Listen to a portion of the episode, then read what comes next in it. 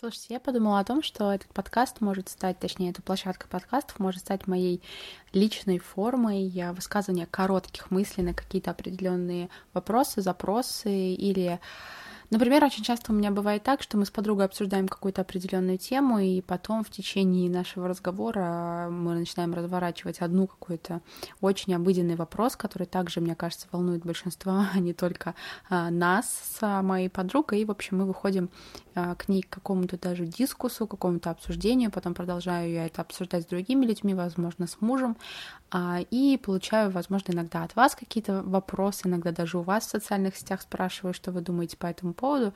Это не какие-то лекции, не какие-то темы, которые следует а, воспринимать и конспектировать с ручкой и листочкой в руках, это просто какие-то насущные бытовые вопросы, которые всплывают, и мои размышления на этот счет. И сейчас, точнее сегодня, хотела бы с вами порассуждать на такую тему, как ссоры. Вообще очень многие э, наверняка сталкивались, да, я уверена, что каждый сталкивался в своей жизни э, с моментом ссоры с каким-либо человеком. Или еще мне вот не очень нравится фраза, что вот мы поругались. Вообще слово поругались какое-то очень грубое, какое-то очень такое, знаете, серьезное для меня. Поругаться это значит с человеком больше, в принципе, никогда не контактировать, не иметь никакого взаимодействия и вообще как-то отстраниться от него. А ссора это что-то такое более мягкое, я бы даже сказала. Оно бывает действительно большая, серьезная, бывает мелкая и незначительная, но а, тем не менее. И я задала вопрос себе. А, у меня ссоры в моей жизни они практически сведены к минимуму и к нулю, что в отношении с мужем, что в отношении с родителями, а с друзьями уж а, тем более. Не знаю, то ли как-то возраст такой уже и хватило в детстве и подростковом периоде всех этих склок, скандалов, сплетен, интриг, ссор, нервов и так далее, а то ли просто внутреннее состояние поменялось, как-то отношение ко всему к этому немножко переросло в другое русло.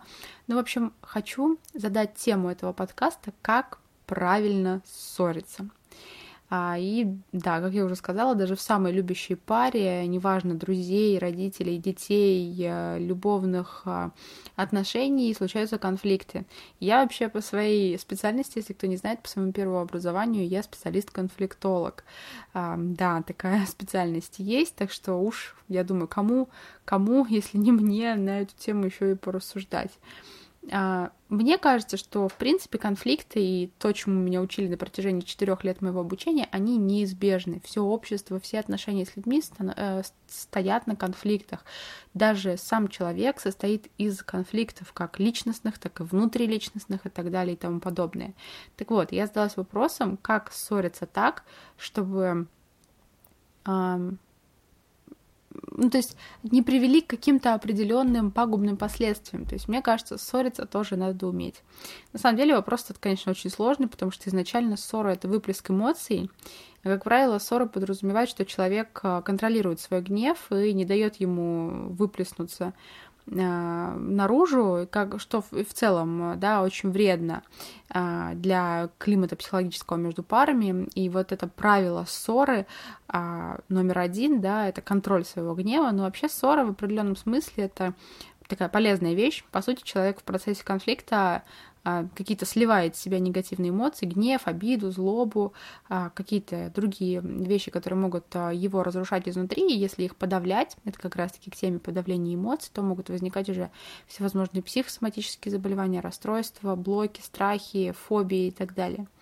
И, соответственно, для психики гораздо лучше выливать все это, чем копить в себе, как я уже сказала, рано или поздно этот клапан просто может прорвать, и вместо рядового конфликта могут случиться целые скандалы такого масштаба, что потом, знаете, осколки этой вазы по всему городу не соберешь. Вот. Но, тем не менее, есть определенные принципы, как мне кажется, которых стоит придерживаться, если вы хотите, чтобы этот неприятный эпизод, этот конфликт остался в памяти как что-то такое проходящее, незначительное, а может и вовсе э, пропал из вашей памяти, а не повис каким-то камнем на шее, к которому вы будете постоянно раз от раза возвращаться и припоминать, уж не дай бог, припоминать об этом другому человеку, которые э, с вами находились. Первое правило, значит, того, как правильно, правильно ссориться. Это ссориться почаще. Это, конечно же, я шучу.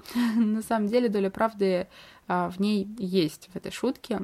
А, чем быстрее после возникновения недовольства каким-то человеком или какой-то ситуацией или действием начинаем это озвучивать, тем быстрее зарождается, точнее, зарождается понимание и выход из этой ситуации, тем быстрее тот гнев или обида, которая у нас внутри, она выходит наружу, и тем самым ссора это самое будет легче и короче. Второе правило — это одна причина, одна ссора. То есть не надо приплетать к предыдущим, э, конф... точнее, к этому конфликту какие-то предыдущие ваши стычки, истории из прошлого, примеры там, подруг, друзей, уж тем более не надо делать далеко идущих выводов, там, например, э, из серии «Сегодня не знаю, сегодня ты вот так поступил, а завтра ты родину продашь, или завтра ты там с моста прыгнешь, или уйдешь к другой женщине. Это вот прекрасный пример абсурдности того, как мы из одной ссоры делаем целый какой-то конфликт, проецируя какие-то вещи на будущее. Третье правило, мне кажется, тоже очень важно нужно сказать. Я довольно часто, из-за того, что у меня своих конфликтов нет, но раньше э, я, ну и как да и сейчас, наверное, а, бывает, что я наблюдаю какие-то конфликтные ситуации, стою, становлюсь их таким незримым смотрителем, будь то это в метро, который постоянно совершенно не незнакомые мне люди, или на улице, или в каких-то общественных местах. Иногда я попадаю на конфликты между а, отношениями молодых людей, наших друзей, знакомых, или, опять же, людей, в компании которых я оказалась совершенно случайно. И вот я выработала такое абсолютное правило табу, если вдруг когда-то у меня возникнут э, конфликты или ссоры с моими близкими друзьями или с моим, не дай бог, любимым человеком, я никогда в жизни не буду и вам не советую проводить аналогии с родителями этого самого оппонента вашего ссора или, хуже того, непосредственно обвинять родителей в причине вашей ссоры. Даже если на самом деле, например, мама вашего мужа плохо воспитала, ну, я не знаю, это очень утрированно, да, плохо воспитала, вашего спутника жизни, не надо об этом упоминать вслух.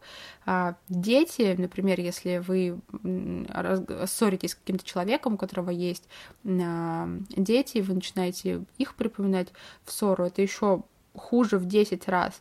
В ссоре двух взрослых людей участвуют только два взрослых человека, то есть вы и ваш непосредственно оппонент. Не надо даже виртуально или вербально вовлекать в конфликт других персонажей. Это вот ну, сто процентов никак не поможет вам быстрее наладить ситуацию, даже более того, даже после разрешения вашей ссоры останется, я вам точно говорю, вот этот негативный след, вот это вот какой-то, знаете, такой налет и осадочек а, того, что вы приплели а, настолько близких и дорогих сердцу человека людей. Четвертое правило — это две запретные фразы, которые вне зависимости от э, продолжения вашей ссоры, от ее причины говорить нельзя. Это, во-первых, ты всегда или ты никогда. Например, скажем так, какое-то постоянное обвинение в глобальном и всеобъемлющем э, объеме приводит к сопротивлению и агрессии. Даже если оппонент был практически готов признать свою вину, слова «всегда» и «никогда» означают, что вы вышли за пределы какого-то местного вашего конфликта, который происходит прямо сейчас. И в целом вы вообще в общем недовольны человеком, который стоит перед вами, то есть вы либо всегда недовольны этим человеком, да, либо никогда не бываете довольны. Э, то есть, соответственно, считаете его плохим и неугодным. Тот, кто, знаете, любой человек может возмутиться, это, опять же, такие психологические триггеры, которые не отслеживаются. То есть э, вот этой прямой взаимосвязи слов «ты всегда», точнее фраз «ты всегда» и «ты никогда», они не формируются на подкорке. То есть у человека нет такого «ага, он думает, что я всегда такой», но подсознательно это именно вот эти процессы и запускает. А, тут уже не может быть никакого компромисса, если происходят эти фразы, человек понимает, что вы считаете его плохим, а, и никаких уступок, поскольку никто никогда не скажет, да, я, ну, никто, э, находясь не в позиции жертвы, никогда не скажет, да, вот я весь такой плохой, всегда не прав, а, всегда ужасен, никогда не делаю то, что ты просишь, а ты вот такая классная и правильная. Пятое правило, чтобы уменьшить накал вот этой вот э, ссоры, ругайте поступок или действие, но не самого человека. Например, а, меня, мне не нравится, когда в коридоре стоит грязная обувь, а не ты там такой нехороший, э, сволочь, дурак и так далее, опять наследил э, в коридоре. А еще лучше мне очень нравится фраза, типа, если я еще, особенно родители любят говорить такие, такое детям, а, если я еще раз увижу грязную посуду в раковине, типа, тебе будет плохо, это уже вообще переходит в степень угрозы. И, и вот еще моя любимая фраза, например, ты опять не сделал что-то вот это там, вот как мне это надоело.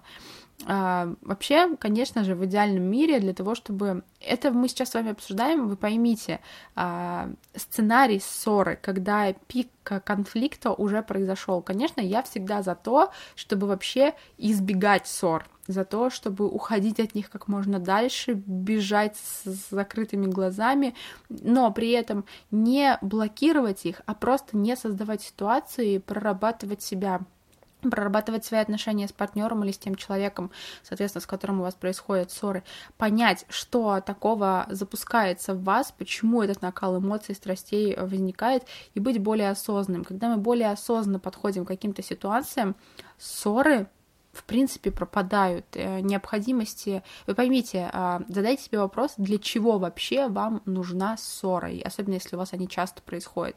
Для того, чтобы получить какое-то недостающее количество эмоций, для того, чтобы увидеть человека в какой-то непривычной для него ситуации, для того, чтобы унизить человека, для того, чтобы повысить свою самооценку или понизить самооценку его.